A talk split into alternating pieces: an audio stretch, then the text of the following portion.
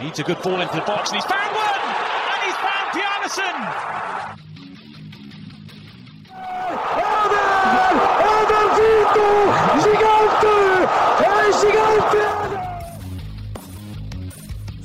Fala pessoal, minuto da Euro número 14 no ar e estamos de volta para falar do começo do mata-mata das oitavas de final da Euro com Dinamarca a Dinamáquina 4 a 0 País de Gales na análise de João Eduardo e Itália 2 a 1 Áustria, decidido só na prorrogação e com comentários de Dudu Onobre. Então, vamos aos jogos.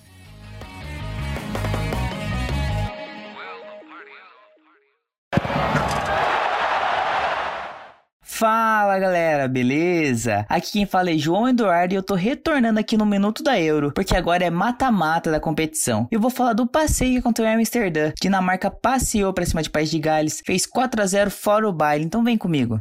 Gales até chegou como um certo favorito para o duelo. A equipe de Garrett Bale foi segunda colocada em seu grupo, mas mostrou muita solidez durante a competição. Teve uma vitória, um empate e uma derrota, né? E essa derrota foi de apenas 1 a 0 para a Itália, né? Uma das seleções que vem se destacando na competição. Mas no confronto contra a Dinamarca, a equipe foi uma presa muito fácil e com toda certeza fez sua pior partida na competição. Um exemplo disso é que durante toda a fase de grupo, a equipe de Bale sofreu apenas dois gols na competição. Já no duelo contra a Dinamarca, a equipe levou o dobro disso em apenas 90 minutos minutos. É isso mesmo. A equipe muitas vezes teve a posse de bola, mas pouco conseguiu agredir a Dinamarca. Um exemplo disso é que das 11 finalizações de Gales na partida, apenas uma foi na meta de Schmeichel. Os principais nomes como Bale e Ramsey estavam isolados, principalmente o atacante que pouco conseguiu ajudar a seleção, que na sua grande maioria assistiu a Dinamarca e se despede com uma campanha bem mais apagada do que em 2016.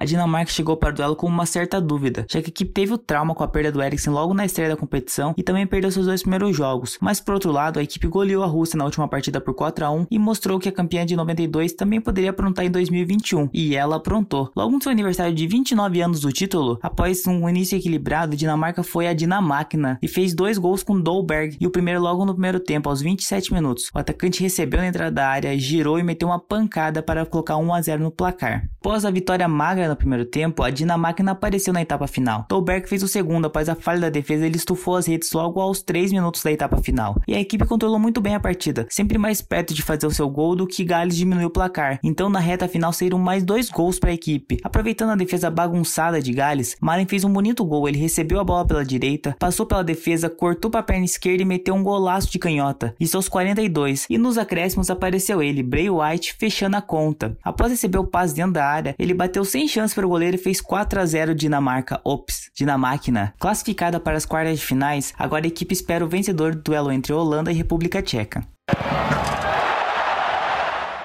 Alô, gurizada, Dudu na área para falar desse jogo eletrizante em Wembley. A Itália sofreu, mas passou da Áustria na Eurocopa e no início parecia que seria mais fácil. A Tura controlava o ritmo do jogo em duas estratégias. Ora ela ficava no campo de ataque para rodar a bola e achar espaços, ora ela recuava as linhas, famoso bloco baixo, para chamar a Áustria, retomar a bola e sair bem rápido, principalmente pela esquerda com o Spinazzola. Chegou a meter uma bola na trave com o Immobile, mas depois dos 35 o ritmo foi caindo e desabou no segundo tempo. Com muita muitas dificuldades de criar e sofrendo com a Áustria, um cenário bem caótico ao final dos 90 minutos. Isso porque a Áustria foi evoluindo ao longo do jogo. No primeiro tempo, o time até tinha posse de bola, mas não conseguia concluir as jogadas. O jogo fluía mais pela esquerda quando o Alaba subia, ele que é a referência técnica desse time. Só que a conversa do técnico Frank Foda no intervalo parece ter surtido efeito, porque a Áustria incomodou no segundo tempo, muito porque o time conseguiu equilibrar, não só pela esquerda. Na direita, a dupla Leiner e Leimer teve destaque. Com esse crescimento, o time criou chegou a ter um gol do Arnautovic bem anulado, mas não conseguiu evitar a prorrogação. Esse foi o momento chave do jogo. No intervalo entre o tempo normal e o extra, a Itália levou aquele chacoalhão e em 15 minutos mostrou porque era mais time. Aos 5, Chiesa, que entrou no final do segundo tempo, recebeu livre na direita da área, driblou e marcou 1 a 0 e aos 15 o Petina, outra mudança, ampliou. Dois lances de bobeira da marcação austríaca, mas isso mudou o jogo mental. A Áustria teve que partir para o tudo ou nada, diminuiu com Kalaitic aos 24, mas não evitou a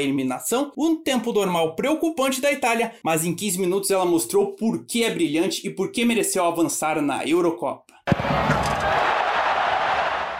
E ficamos por aqui. Muito obrigado ao João Eduardo e ao Dudu pela presença mais uma vez por aqui. Lembrando que amanhã teremos Holanda contra a República Tcheca e Bélgica contra Portugal, o jogaço do dia. Não deixe de compartilhar o nosso podcast para que mais pessoas escutem os nossos resumos e até amanhã. Este podcast foi editado por Icarus Produtora, soluções em audiovisual.